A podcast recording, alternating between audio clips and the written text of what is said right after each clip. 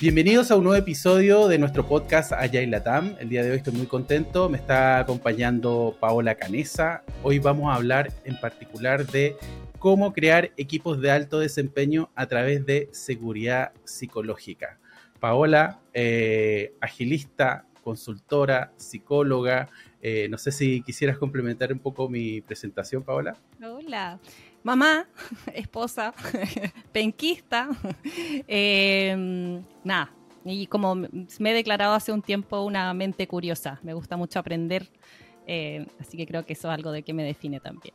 Ahí, ahí para, para, quienes no lo sepan, penquista es que viene de Concepción, de una región de, del sur de Chile. Paola, para partir este tema, para empezar ahí a, a calentar motores, porque este entiendo que es un tema sobre el cual tú vienes conversando hace rato, un poquito de, de partamos por esa definición de qué es la seguridad psicológica. Súper. La seguridad psicológica se dice que es la creencia compartida en que un equipo se siente seguro para eh, tener riesgos interpersonales. Esos riesgos pueden ser decir, eh, lo siento, me equivoqué, eh, ayúdame, te quiero dar feedback, dame feedback y todos los actos de vulnerabilidad que tenemos en el día a día del ambiente laboral.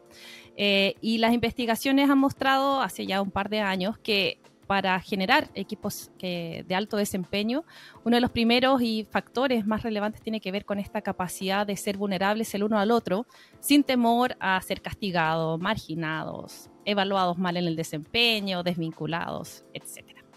Esa es la seguridad psicológica. Esa es la seguridad. ¿Cómo podríamos ver un ejemplo de vulnerabilidad en un equipo? Algo, mm. algo que, te aparezca en este minuto, algo que quizás no es normal en un equipo con esa seguridad psicológica, pero ¿me podrías dar un comportamiento, un ejemplo de, esa vulnerabilidad? Se me ocurre la capacidad de, de decir, sabes que cometí un error Hoy día nos pasa mucho que el error está súper marginado, está mal visto dentro de la organización, es quien se equivoca es negligente o lo hizo porque quería hacerlo en el fondo.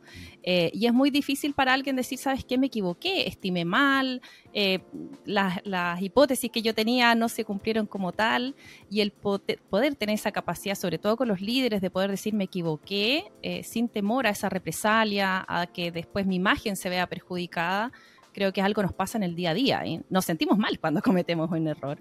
Pero ahí se nos olvida también, y por eso me gusta mucho el concepto de seguridad psicológica, que em, estos actos de vulnerabilidad están en el día a día. O sea, el ser humano es un ser imperfecto y como tal comete errores. Eh, el punto es que a veces tenemos esta creencia de que ocultando el error eh, como que se va a disminuir o se va en algún minuto a desaparecer.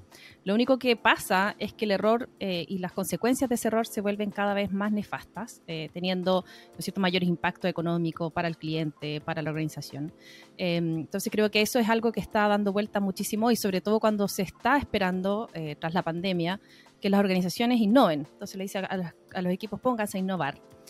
hagan transformaciones hacia la agilidad, hacia la transformación digital, pero eso está eh, en, un ambiente tan incierto y de interdependencia como el de hoy, el error es en el parte del día a día. Entonces, el cómo tenemos esa capacidad para reconocer primero, para declararlo después, y cómo el ambiente, mis colegas, mis compañeros, las personas que trabajan conmigo responden a ese error, eh, es lo que va generando y va construyendo esta creencia compartida de que es seguro o no el, compartir estos riesgos interpersonales. Me gusta mucho eso que traes de, la innovación también, porque mm. a veces se pide en las organizaciones de innovemos más, existe el área de innovación y todo, pero qué difícil es innovar cuando todos tienen miedo de decir algo, ¿no? Como de aventurarse con una idea, porque a lo mejor la idea que digo eh, va a ser mal mirada, eh, o me dicen que no, esto ya se hizo, como esos juicios que van apareciendo, pero aún así le pido a todos que innoven, pero que innoven en la cajita de acá, que se aventuren, pero no tanto, que es como esos mensajes un poquito contradictorios esas canciones, ¿no? Todo el rato. Eh, y de hecho es, un poco casi divertido porque está este mensaje contradictorio, o sea, innova pero no te equivoques, innova pero no gastes recursos, innova pero achúntala a la primera. Eh, y la innovación es parte de, el fracaso está inherente a las, a las culturas que innovan Eh, y por lo tanto, el cómo nosotros, eh, y sobre todo los líderes que ahí tienen un, gran punto de, un gran punto de vista y un gran modelaje, eh, hacen frente a eso, hace que efectivamente el equipo se sienta o no seguro para decir, ¿sabes qué? Voy a desafiar al status quo, o esto no me parece, ¿por qué no lo hacemos diferente? Siempre lo hemos hecho así, no ha traído resultado, pero ¿qué pasaría si? pero eso no puede ocurrir si no hay ambientes psicológicamente seguros. Y justo voy a retomar una de las palabras que comentas acerca de qué pasa con el liderazgo. Con mm. el liderazgo aquí, a propósito que los trajiste, ¿no? Los, trajiste a propósito de... están los equipos, pero también están, están los líderes. Eh, ¿qué, rol, ¿Qué rol cumplen ahí? ¿O cómo están involucrados en, en crear o en fomentar esta seguridad mm. psicológica? cumplen un rol eh, fundamental. A mí me da lata porque yo siempre digo que a los líderes les cargamos la mata, como se dice en Chile, en todo. O sea, el líder tiene que preocuparse del clima, de la compensación, de muchas veces el reclutamiento y la selección, de la cultura, de la comunicación interna. Entonces ya como que el, ancho de banda de verdad no le da. Pero lamentablemente eh, los tomadores de decisiones en general, eh, independiente de, si es una organización tradicional, jerárquica, en qué nivel de, la pirámide famosa están, eh, cumplen un rol de modelaje. Entonces, en el fondo, cuando hay un líder que modela conductas y refuerza estas conductas de vulnerabilidad, por ejemplo, si hay alguien que le dice, ¿sabes qué? Podríamos hacerlo de una manera distinta, o ¿por qué no lo hacemos de esta forma? O ¿sabes que acá tengo un riesgo que veo que a lo mejor tú no lo has visto? Y ese líder responde reforzando, diciendo, Etienne, sabes que muchas gracias, no lo había visto, o incluso estando en desacuerdo contigo, porque podría estar en desacuerdo, pero valorando, como dice Amy Edmondson, al mensajero, abrazando al mensajero, a esa persona valiente que se atreve a desafiar el status quo, el equipo aprende que eso es seguro. En cambio, al revés, cuando hay un líder, ¿no es cierto?, que desde este autoritarismo, este mando de control, eh, dice, ¿sabes qué? Yo, que muchas veces lo he escuchado y lo repito siempre, a ti yo te pago para hacer, no para pensar. El equipo que aprende, aquí no vale la pena. ¿Para qué? ¿Para qué si al final me van a mirar feo, me van a retar, me van a humillar, me van a avergonzar? Entonces, desde ahí cumple una función súper potente en el modelado pero también el cómo el líder, o la líder en este caso, eh, hacen de, sí mismo cómo muestran esa vulnerabilidad. Porque si yo le digo al equipo, ya chicos, a partir de mañana eh, todos vamos a reconocer eh, cuando no sabemos algo. Y yo nunca reconozco algo, o nunca reconozco que me equivoqué, o jamás le he pedido feedback al equipo, es cómo tú me puedes pedir algo y hay esas, esas incongruencias que se presentan, que claro, tú me pides algo, pero tú no modelas esa conducta. Entonces, eh, lamentablemente es bien importante, eh, lamentablemente lo digo porque el líder tiene tantas a veces preocupaciones que este no es un tema. Y esto parte mucho por, por una capacidad de darse cuenta, primero de conectarse con la propia vulnerabilidad, que es súper complicado, no es algo fácil. Es bonito como decir, sí, conéctate con tu vulnerabilidad, pero es como conectarse con la sombra de cada uno eh, y no es una tarea fácil, una tarea muy personal. Em, y que a veces puede generar que los líderes dejen de estar como pendientes de eso. Lo que sí, y por eso a mí me encantó este concepto hace dos, tres años cuando empecé a, estudiarlo, de que también el equipo tiene mucho que decir. Eh, en el sentido de que cada uno de nosotros construye o destruye esa seguridad psicológica. Si bien el líder hace mucho y modela conductas, el equipo sí tiene mucho que decir.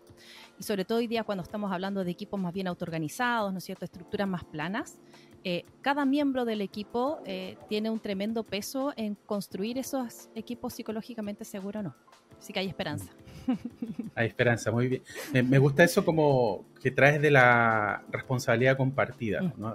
Si bien el líder es clave, y, probablemente hablemos de un tipo de liderazgo distinto a como liderábamos antes, porque a lo mejor antes lideramos desde el conocimiento, desde el que sabe más del mm. trabajo del equipo, pero hoy en día hay mucho de ese conocimiento que ya se encuentra repartido. O sea, eh, el trabajador del conocimiento es quien sabe más de su trabajo, es quien... Mm finalmente es, está en ese hacer y probablemente busquemos líderes serviciales, líderes facilitadores, líderes que ayuden desde otro lugar a los equipos.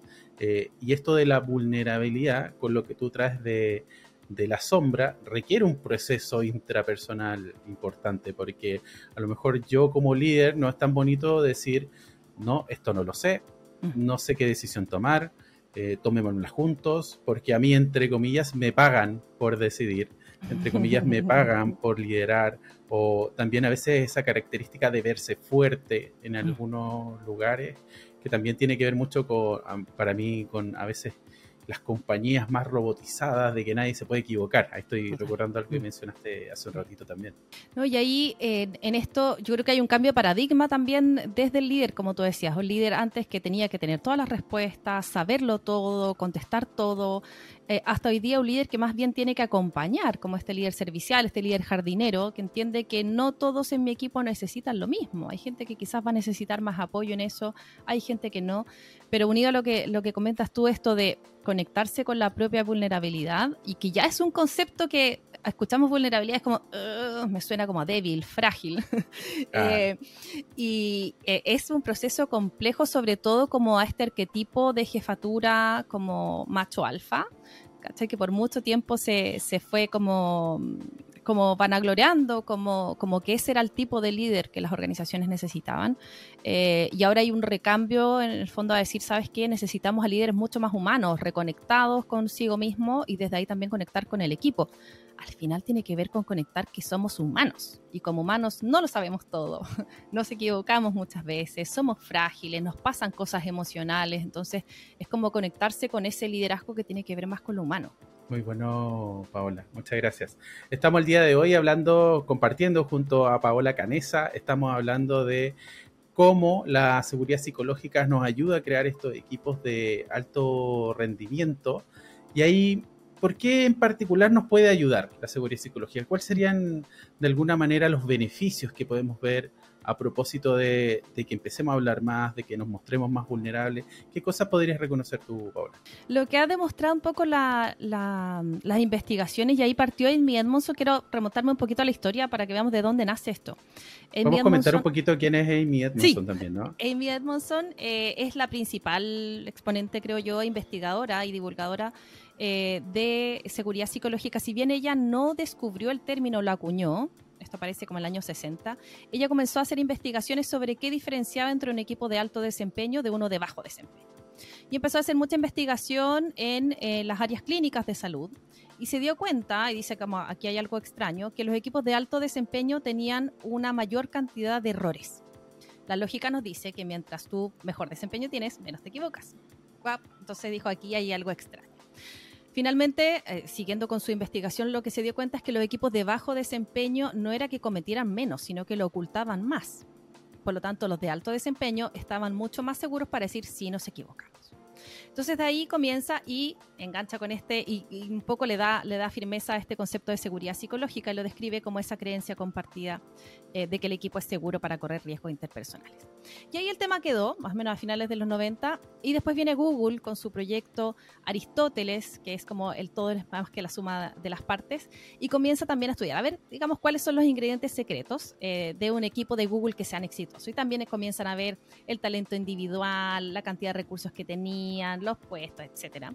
Y se dan cuenta que también el primer factor es la seguridad psicológica. Ahora, ¿por qué eh, es beneficioso? Lo primero porque yo creo que es lo básico y que nos, nos conecta mucho más con el ser humano que somos. Eh, yo tiendo a pensar que por muchos lados como que nos empezamos como a robotizar, a deshumanizar con esto como eh, esto de que somos recursos y no personas y por lo tanto hablamos de conceptos como rendimiento, como una máquina.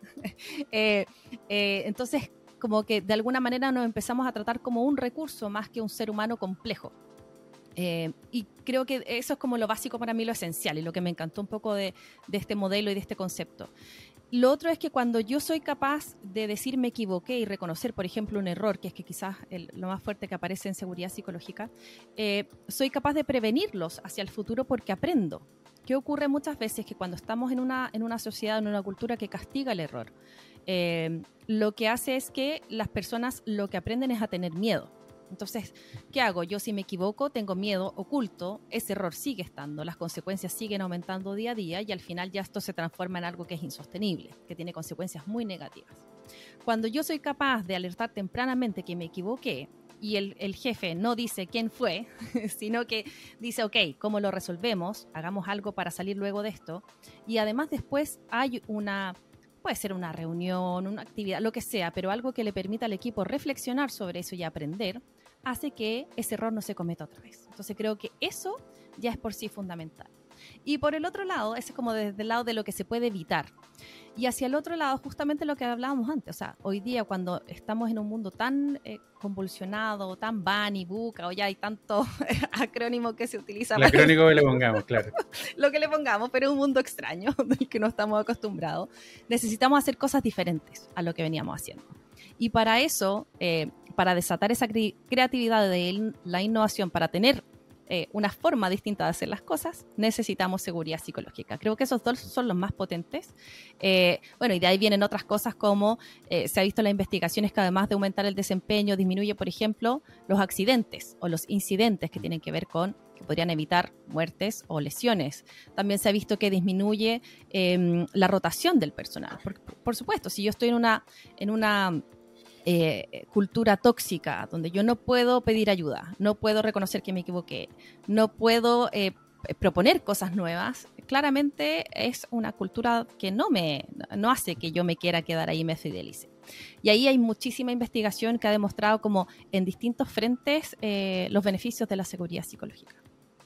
muy bueno, muy bueno, Paola. El, muy, muy, muy específico las cosas que, que traes también algo que me aparece ahí es el tema de los personajes también, o los avatars que nos podríamos armar cuando tenemos miedo en, la compañía, que a lo mejor soy una persona eh, fuera de la empresa y cuando estoy acá me comporto acorde y se corta un poquito esa línea de, de a propósito de lo que mencionabas del miedo, a lo mejor no sabes que esto no se dice en esta... A mí me tocaba en una empresa de, oye, ojo con esa persona que esto no se dice acá, esto no se hace acá. Ojo con que yo lo entiendo desde la cultura, de que a lo mejor estamos acostumbrados, mm. pero muchas veces pasa que a mí me pasa como consultor que yo sí digo eso y no pasó nada, no se rompió nada. También a veces está la creencia sostenida de que alguien es pesado, es de mal humor, es mm.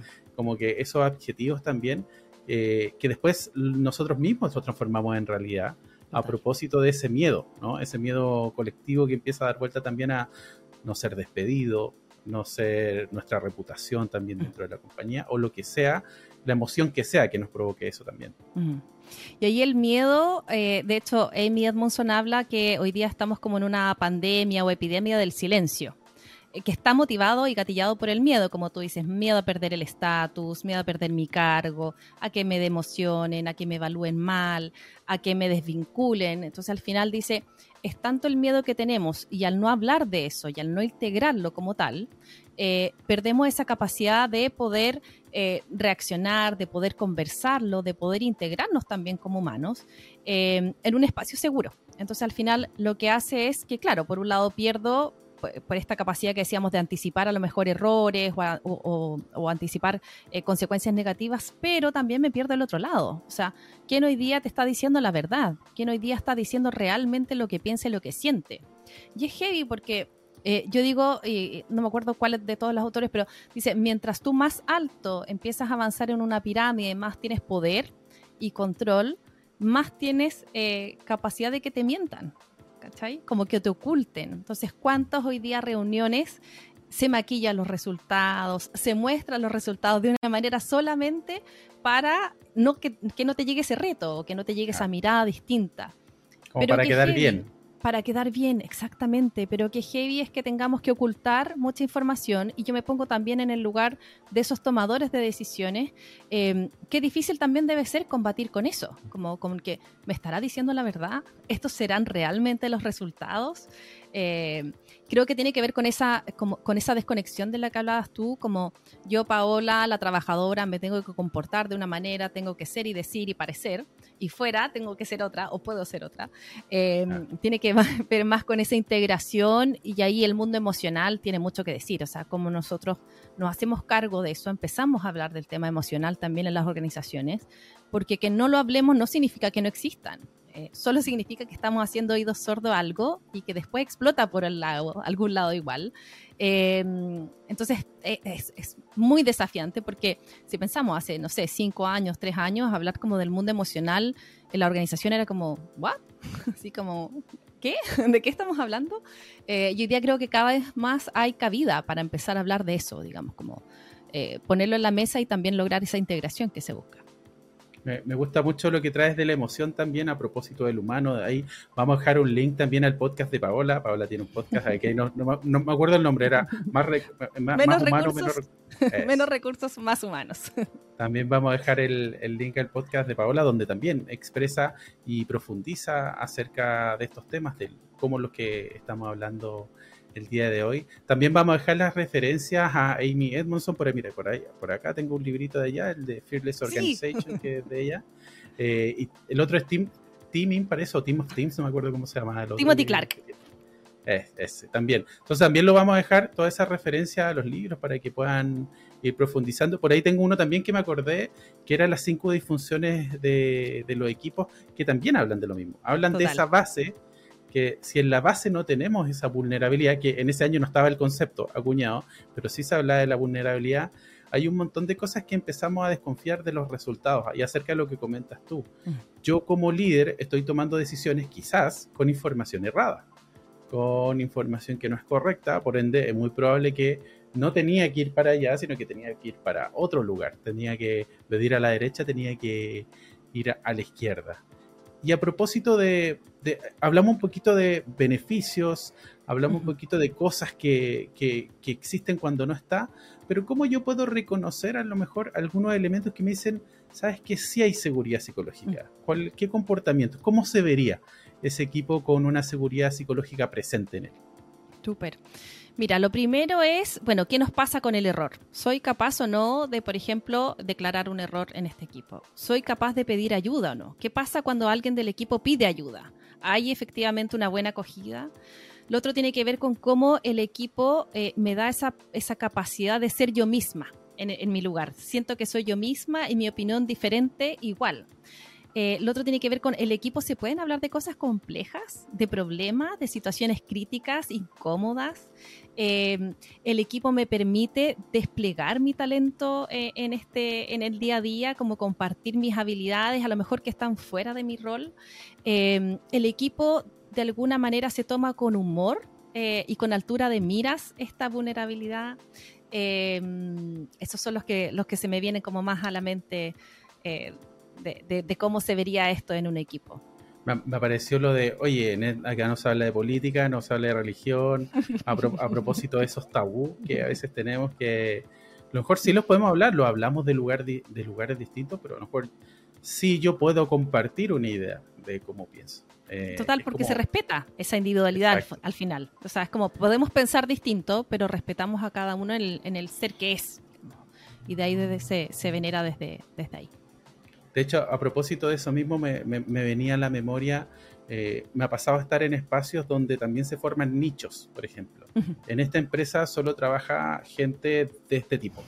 en esta otra empresa trabaja gente que salió de tal universidad, que estudió en tal lugar, que al mismo tiempo eh, y que en algún minuto se echa de menos esa diversidad también. Porque cuando yo quiero innovar y crear, que eso es otro tema también, también es muy valiosa la diversidad de que alguien me diga, Ojo, no porque tú veas el mundo así y cuál es el producto que estamos creando para otro tipo de usuario, lo mejor eh, me pasó a estar, haber estado en un equipo hace tiempo que em, generaba un producto, estoy teniendo ojo como, lo menciono, generaba un producto eh, del cual ellos no eran consumidores, del cual ellos no, finalmente era, era un producto prepago y ellos eh, no tenían prepago. Ellos mm. tenían planes a propósito de telefonía.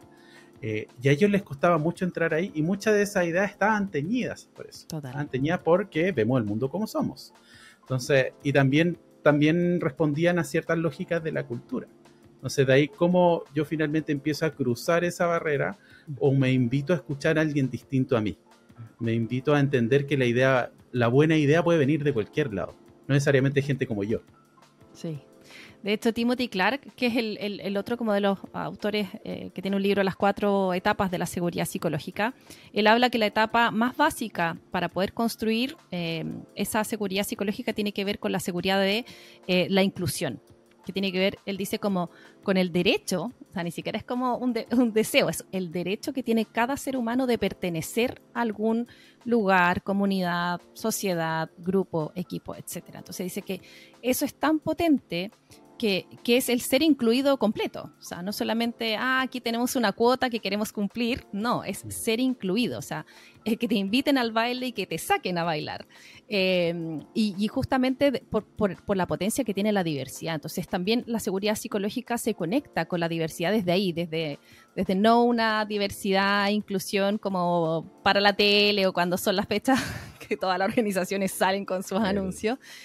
La, banderita con colores cuando llega la fecha. El rosadito, y bueno, ya todos sabemos de eso. Sino, el moradito eh, también.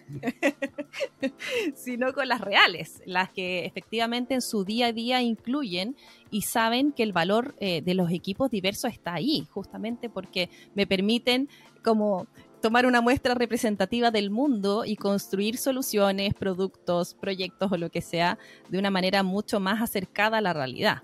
Entonces, eh, me, me, encanta él porque pone eso de pie. Y ahí él dice, lo primero que un equipo tiene que hacer es garantizar esa inclusión, que viene desde cosas tan básicas como cuando llega alguien al equipo, bueno, ¿cómo le estamos dando la bienvenida?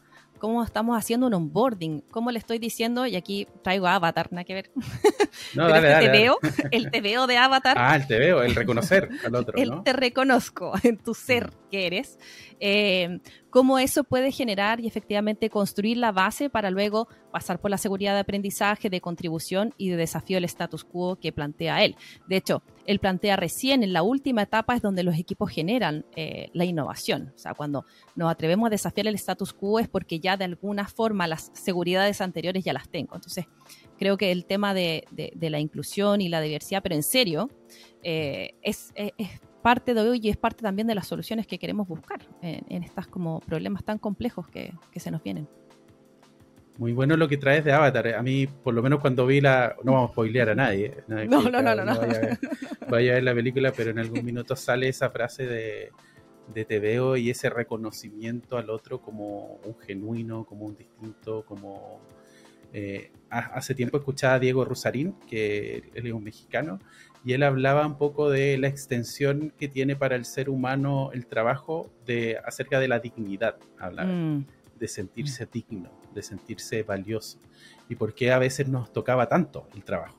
Porque a lo mejor uno puede decir, oye, es la tarea, es el trabajo, que sí, eso va ayudando a uno tampoco ligarse tan emocionalmente a veces con la tarea, pero también es importante porque yo puedo sentir que es una extensión de mí y de lo que yo soy o de lo que yo hago, lo que yo soy capaz. Entonces a veces eh, si, si, bien vamos, podemos aprender algunas cosas, siempre está inherente esa emoción, ¿no?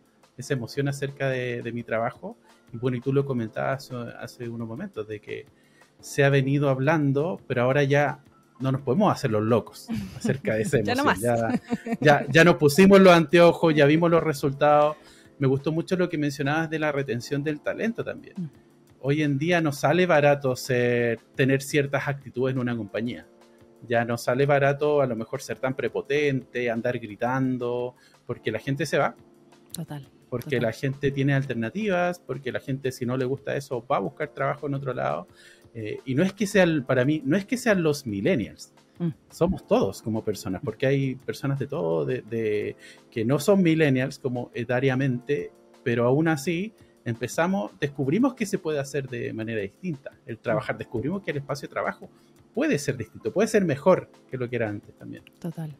Y allí eh, también viene como el despertar que creo que trajo la crisis de la pandemia. Ah, esto mismo que disminuyeran o se desvanecieran los límites entre el trabajo y la casa, sobre todo aquellos que les tocó teletrabajar, em, también hizo, y, este aislamiento y, todo lo que nos sucedió, el miedo también a perder un ser querido, a la propia enfermedad, qué sé yo, em, hizo replantear, el otro día no me acuerdo eh, si era entre un 50 o 60% de las personas eh, durante la pandemia y se habían replanteado si estaban haciendo o estaban en el lugar que querían estar en el mundo laboral.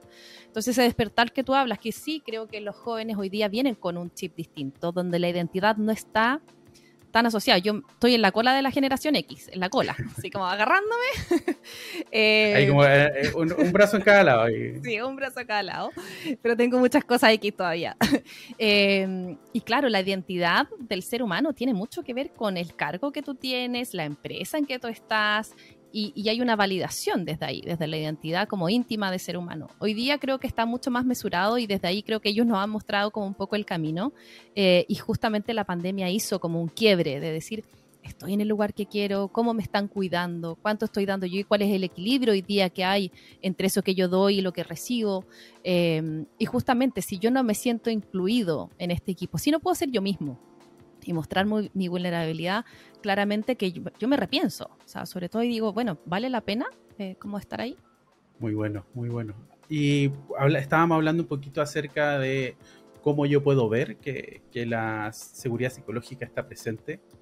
Pero ¿cuál podrían ser, a lo mejor no está presente aún en mi equipo, cuáles son aquellos trucos, eh, atajos, no sé, ayudas que podríamos llevar algo liviano para empezar a verla, para empezar a experimentar ciertas hipótesis. ¿Qué cosas ves tú que podríamos empezar a hacer en nuestro equipo? Mira, yo creo que lo fundamental es traer el tema a la mesa.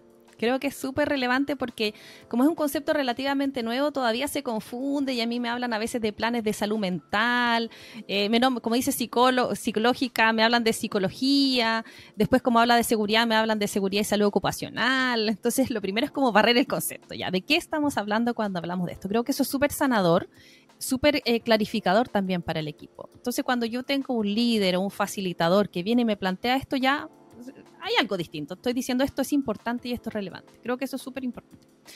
Y lo otro es eh, cómo, por ejemplo, em, en el día a día, ¿quién hoy día está facilitando las reuniones? ¿Es siempre el líder, el líder formal, eh, que está, bueno, cómo hacemos para empezar a hacer transitar eh, ese, liderazgo, esa facilitación de las reuniones?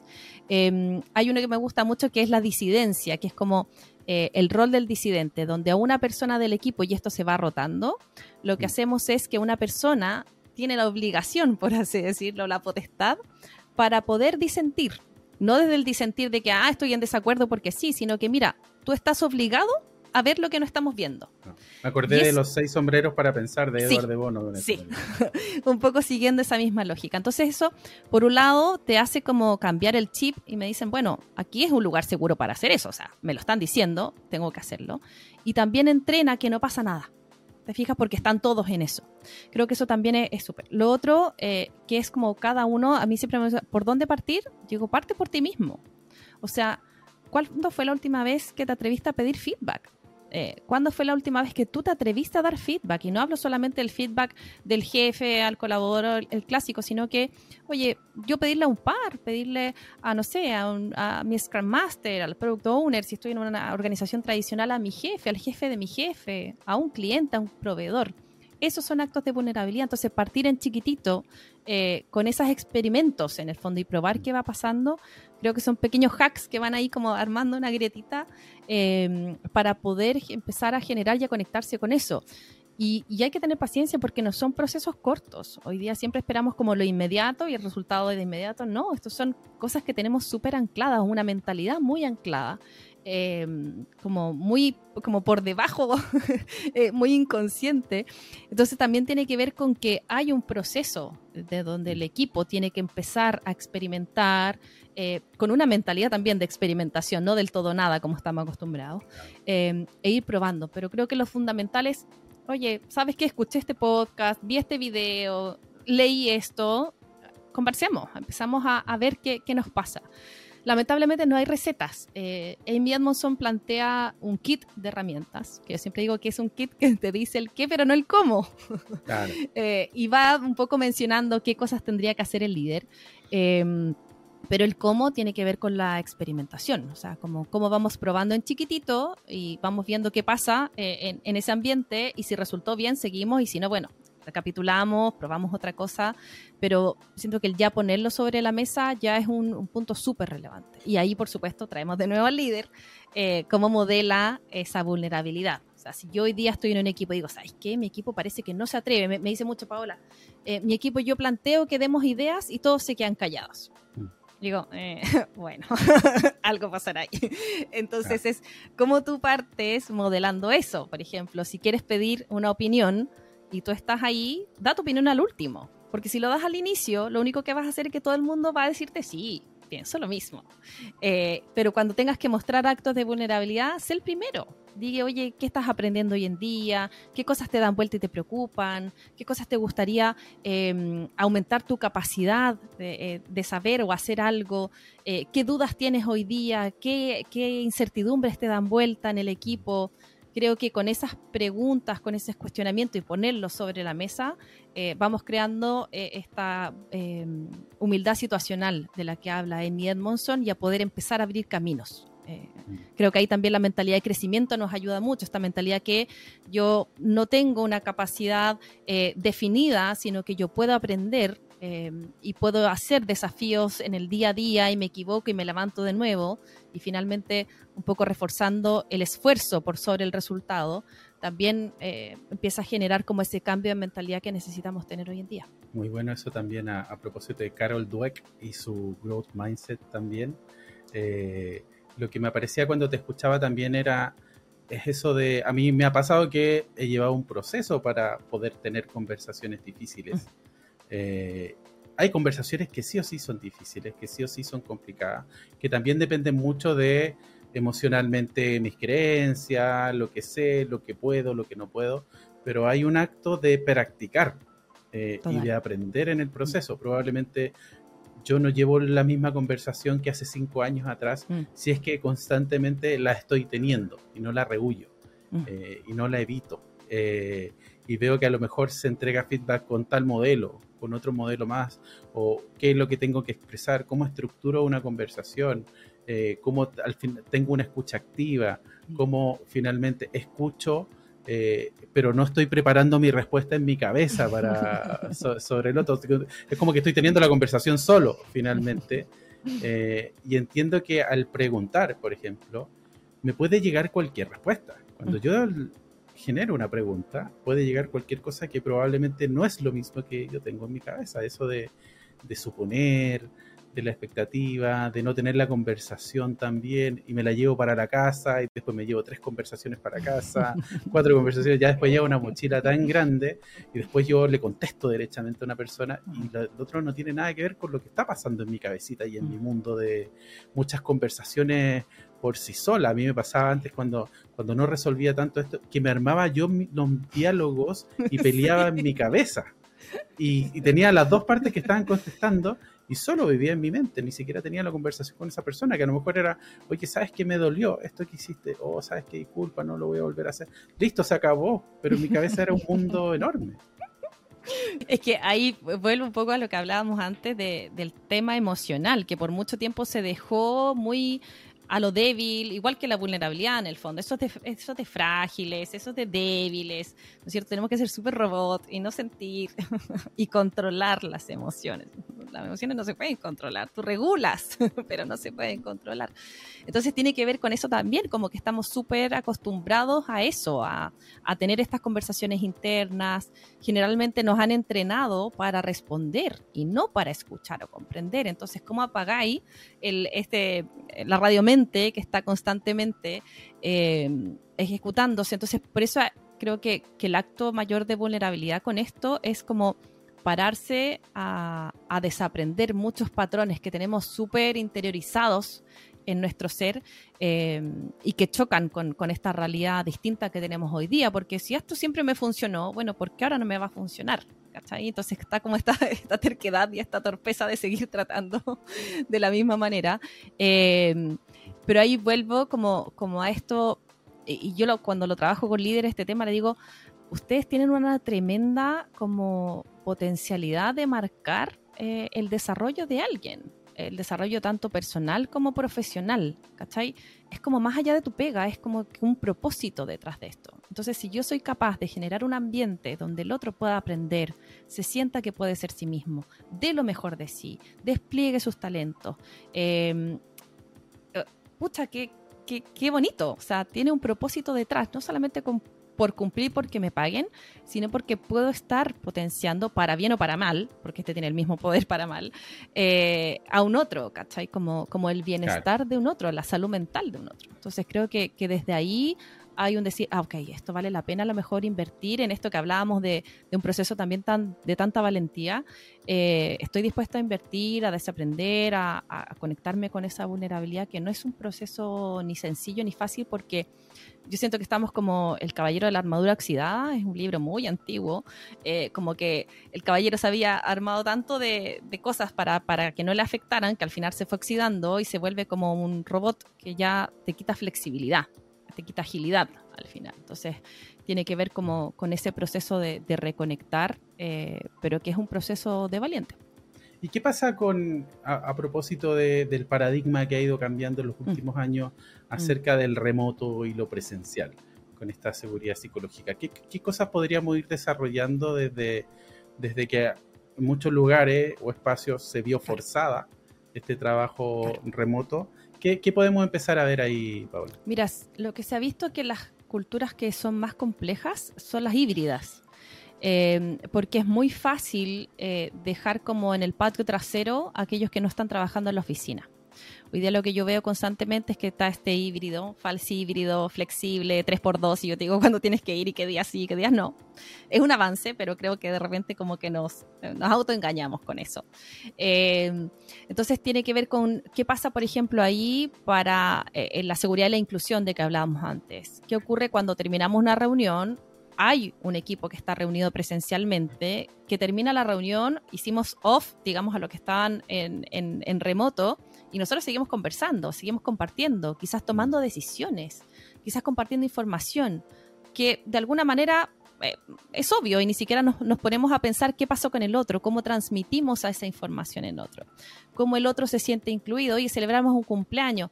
No, es que es más fácil celebrarlo acá porque es muy complicado, cómo nos conectamos, bueno, cómo ese otro se va sintiendo cada vez más excluido. Me acordé del capítulo de Friends de Rachel cuando empezaba a fumar, no sé si te acuerdas de, o viste sí, sí, Bueno, en algún minuto la, la jefa de Rachel fumaba con una colega de Rachel en Friends y ella no fumaba, Rachel, y eh, como se dio cuenta que habían ciertas decisiones que se tomaban en ese cigarrito, ella empezó a ir a, hacer como que fumaba solo para pertenecer y ser parte de esas decisiones. Me, acordé con lo que Total, y hoy día, claro, cuando hoy día hacemos este esquema híbrido, cuando el jefe va todos los días, eh, bueno, ¿qué tan híbrido es eso? Cuánto también hay del pertenecer, de esta necesidad de pertenecer, que las personas van a la organización porque saben que pueden tener esas conversaciones cruciales, pueden tener esas conversaciones informales, pueden tener más información, pueden también eh, ser parte de decisiones. Entonces, ¿qué nos va pasando con el resto? Creo que eso es súper relevante. Y ahí como remote first, o sea, si estamos en híbrido, el remoto siempre va primero. Entonces, ¿cómo le ponemos? Y se generan partners, a lo mejor justamente para que tú estás en presencial, yo estoy en híbrido, tú me vas acompañando en ese camino para que no te pierdas información, eh, para que no te descuelgues y si te descuelgas, bueno, ¿cómo yo te transmito? Entonces, entonces, ¿cómo vamos diseñando estructuras que permitan justamente que nos, todos nos sintamos incluidos y no solamente los que van y están donde deberían estar trabajando sientan esa seguridad? Eh, eh, cuando ya estamos en, formato, es también en lo, remoto, se vuelve mucho más compleja la participación eh, como por iniciativa propia. ¿Sí? En general, cuando alguien dice, alguien más quiere decir, cri cri, siempre habla las dos, tres que siempre hablan y que les es fácil. Bueno, ¿cómo promovemos y cómo estructuramos, ¿no es cierto?, reuniones, talleres, co-creación, lo que sea, que de alguna manera todos y todas se sientan bienvenidos y que mi voz va a ser bienvenida. ¿Qué nos pasa ahí con las personas que a lo mejor son más reflexivos o más analíticos, les da vergüenza o simplemente no quieren hablar en público con 30 personas? Bueno, ¿cómo podemos también estructurar eh, esas dinámicas para que no necesariamente todos hablen a viva voz, pero sí, por ejemplo, con estructuras liberadoras, el poder generar espacios, ¿no es cierto?, donde demos, desatemos esa inteligencia colectiva y permitamos que todos y todas participen. Entonces, son pequeñas como, como cosas que tenemos que tener mucho más intencionales eh, justamente para no perdernos de, esto que todos somos eh, y, todos estamos como en un mismo barco. Eh, creo que se vuelve mucho más complejo en lo híbrido, justamente por esos detalles que se nos pierden de la cabeza, porque estamos tan automatizados y tan acostumbrados a trabajar de una manera y de la otra, obligados por la pandemia, que esta cosa que es un poco como diversa, distinta, se nos va de las manos y se vuelve mucho más complejo para ese tipo de equipo. Claro, no, no solo la dualidad, sino abrazar esa complejidad de lo que está pasando ahí en medio. Em, vamos a dejar la referencia a estructuras liberadoras también para ver cómo, cómo te pueden allá ayudar en tu equipo, porque están muy, muy alineadas al concepto, a los conceptos que estamos hablando el día de hoy. Si queremos más información de seguridad psicológica, eh, ¿a quién seguir? ¿Quiénes son referentes? ¿Quiénes nos pueden entregar más información? Aparte de ti, ¿no? ¿a quién más podemos, empezar a seguir? Eh, bueno, partiendo por Amy Edmondson y su libro The Fearless Organization.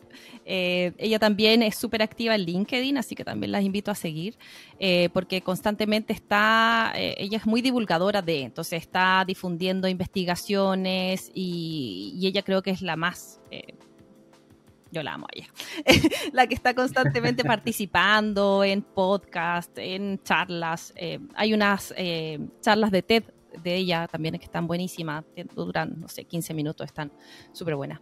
Em, Timothy Clark, que es lo mismo, también tiene muchos recursos, también súper activo en LinkedIn.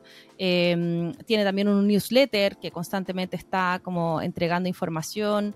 Ambos tienen también eh, la capacidad de, o sea, tienen como plataformas que están eh, especializadas en la evaluación de seguridad psicológica. Así que también ah, está. Y también tienen muchísimos recursos grabados y cursos y qué sé yo. Em, y creo que ellos, dos son los que más trabajan.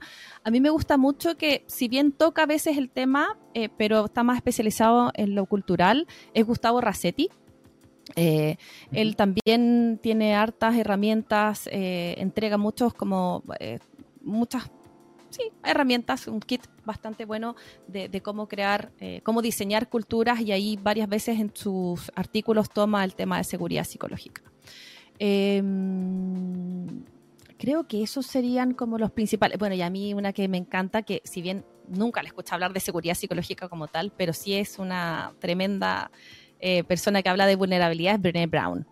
Em, ella tiene muchísimos libros, no sé, cinco o seis libros, y que está todo el tiempo hablando de la vulnerabilidad, el poder de la vulnerabilidad, cómo nos pasa, qué nos pasa con el fracaso, qué nos pasa con la vergüenza, qué nos pasa con la valentía.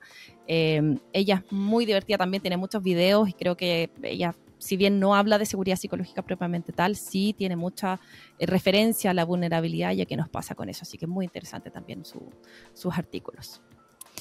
Eso serían mis, bueno, bueno. mis referencias. Muchas gracias, Paula, por esa referencia. también la vamos a dejar.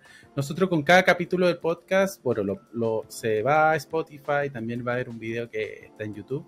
Y además creamos un artículo en nuestra web con las distintas referencias por si alguien alguien dice, oye, ese nombre lo mencionaron, no lo, no lo tomé, también lo van a encontrar ahí.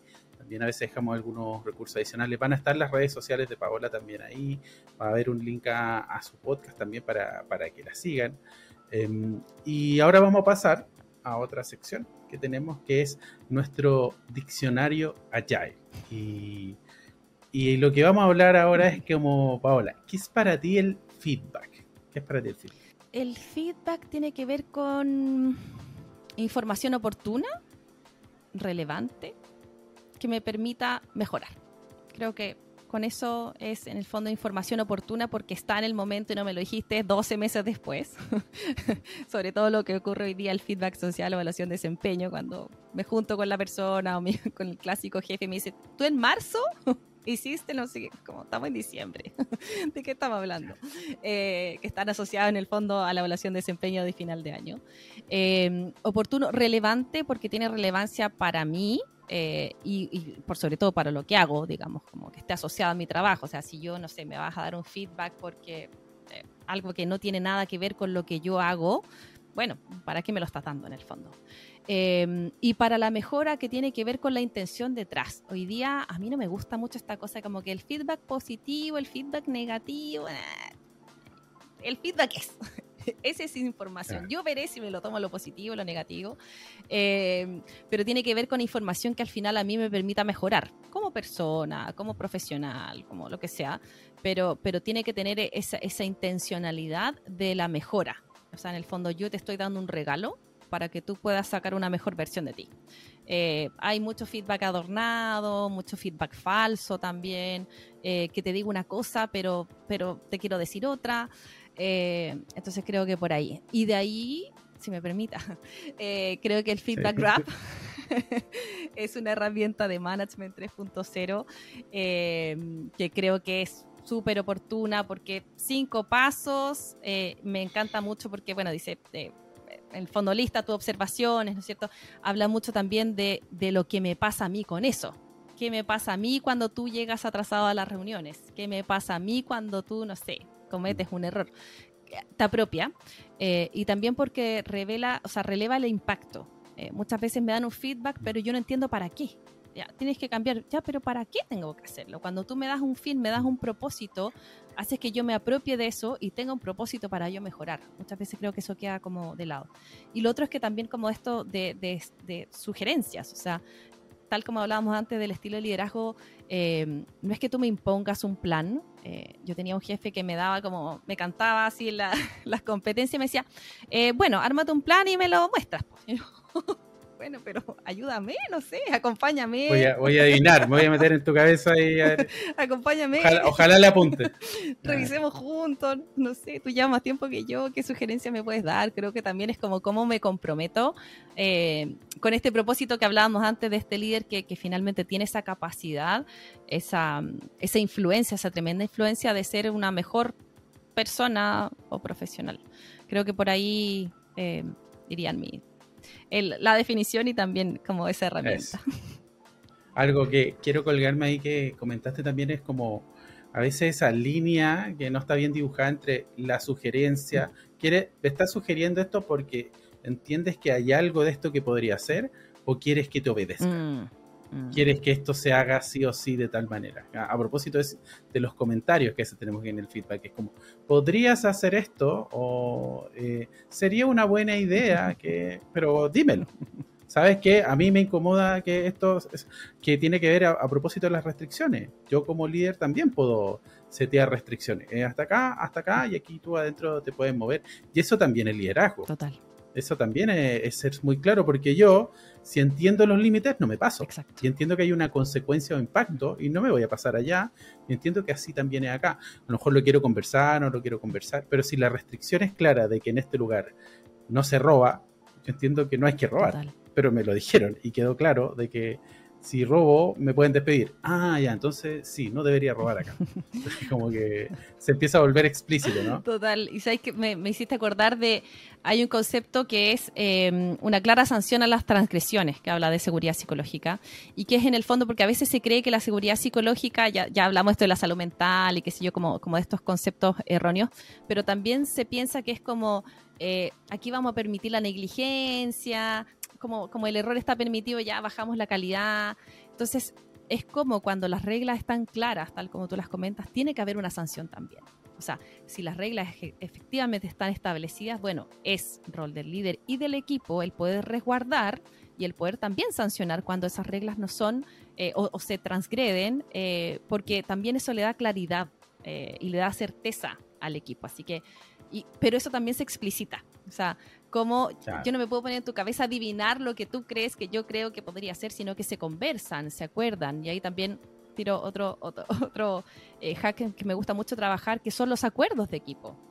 Ya sea con un Team Canvas, Culture Design Canvas, hay millones de Canvas de equipo.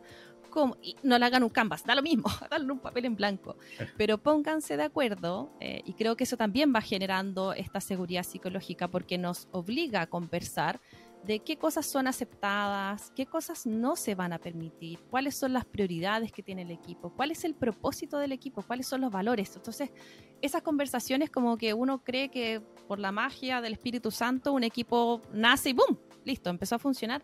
No, hay que invertir eh, tiempo eh, y energía y, el poder tener esos acuerdos de equipo, ir co-construyéndolos, ir revisándolos, ir eh, iterando en eso también y mejorando, refinándolo, nos permite justamente el explicitar eso que comentábamos recién, esas reglas que son súper de la idiosincrasia de este equipo, que pueden ser distintas a las del lado.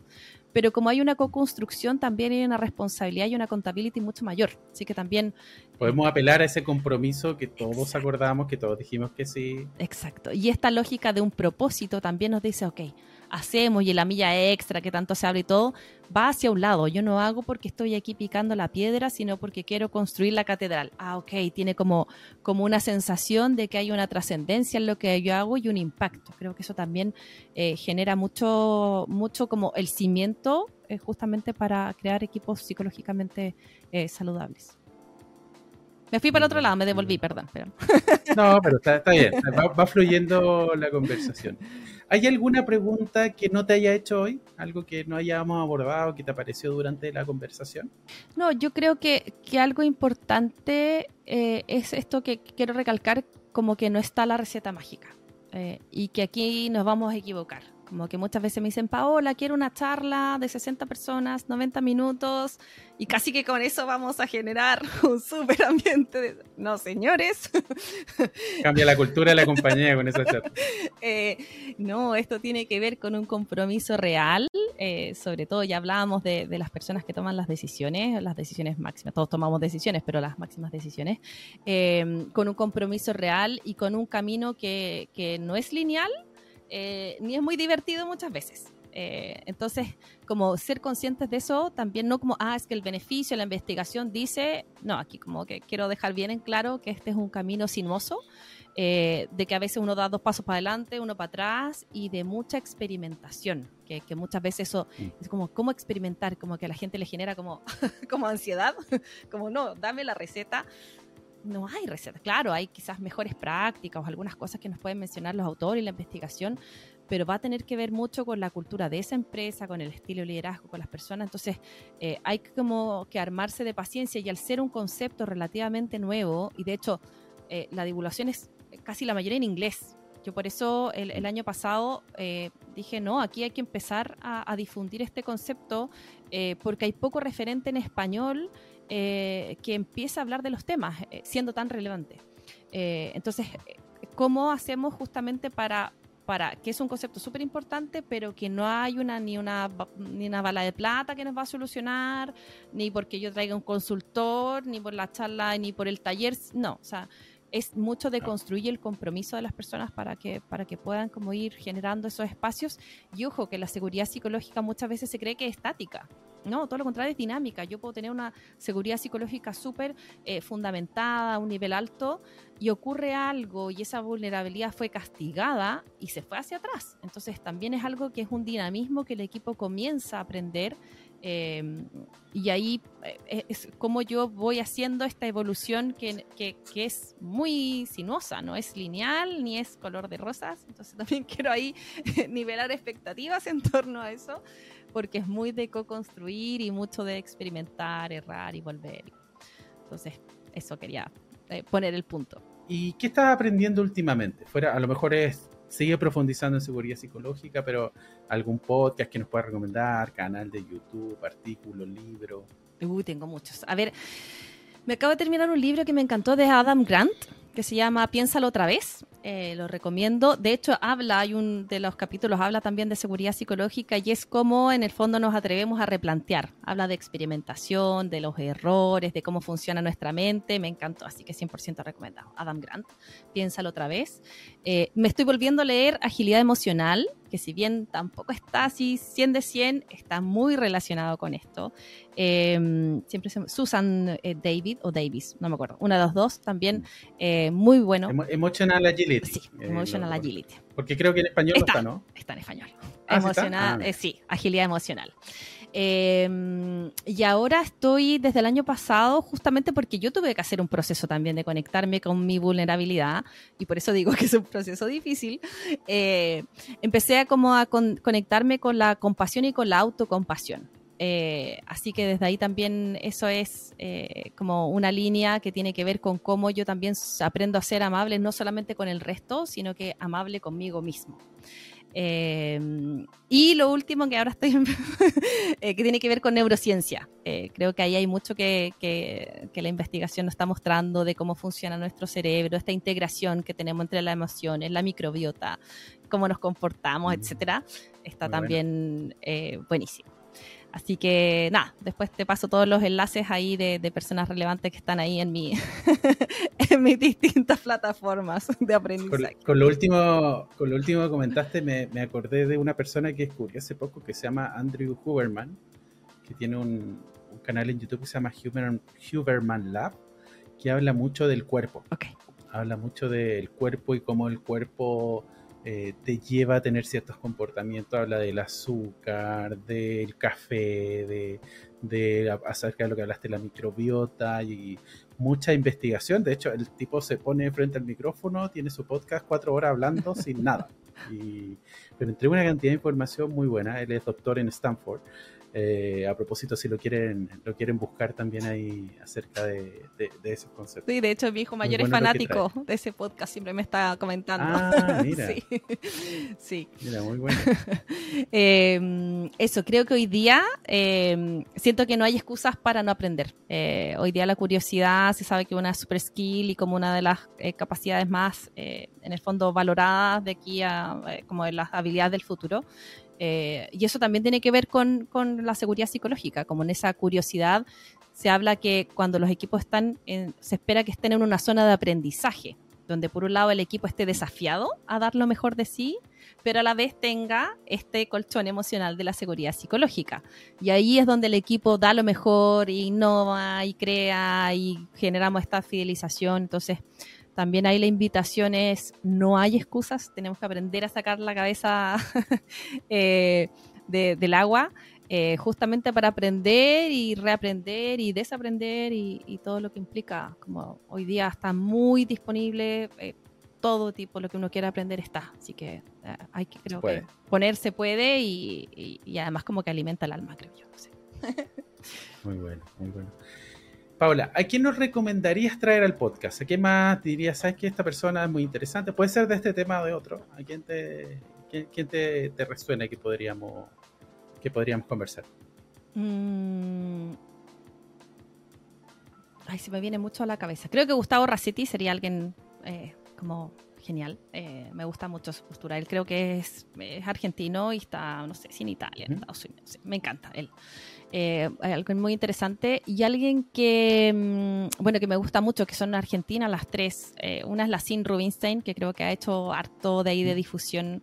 Eh, me gusta mucho también lo que habla, como lo plantea. la Meli Jajamoit, también creo que es una prosa desde ahí como esta cosa más disruptiva. La Charo Mendonza también me encanta, ya la tuve en el podcast y encuentro que es alguien que es muy entretenida para conversar. De hecho, el podcast más largo que tengo es con ella porque hablamos y hablamos y no paramos de hablar. Creo que también algo súper interesante. Eh, por ahí irían mis, mis referidos. Listo, y nos regalaste cuatro nombres ahí para, para el futuro. Muchas gracias con eso. Eh, les recuerdo que va a haber un artículo de este podcast que va a estar en spiritlatam.com, eh, en la sección de podcast, donde va a estar el video de YouTube, el capítulo en Spotify. Em, le doy muchas, muchas gracias a, Paola eh, por la conversación, por lo que disfrutamos. Se me pasó muy, muy rápido a mí también.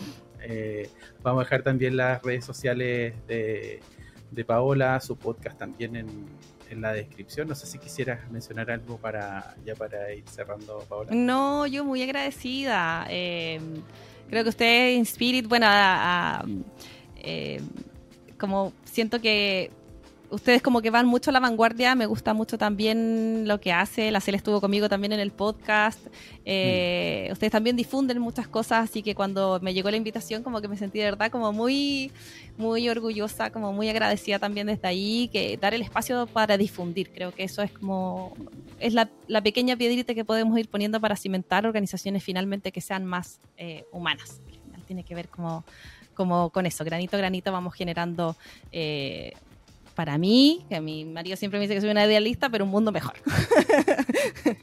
Así que... ¿Por qué no? ¿Por qué no podemos creer? Muy agradecidas eh, de, de, la, de la invitación a conversación eh, genial también. Así que y invitar a todos a que, a que no nos quedemos solo con esto. Si escuchan este podcast, eh, vamos más allá de desatar esa curiosidad indómita que me gusta decirle de, de ¿y por qué no? ¿Y qué pasaría si? ¿Y cómo podríamos? Creo que esas preguntas nos hacen como el poder sacar una versión mejor de nosotros cada día y de nuestros equipos. Muchas, muchas gracias Paola, eh, muchas gracias a todos quienes nos escucharon.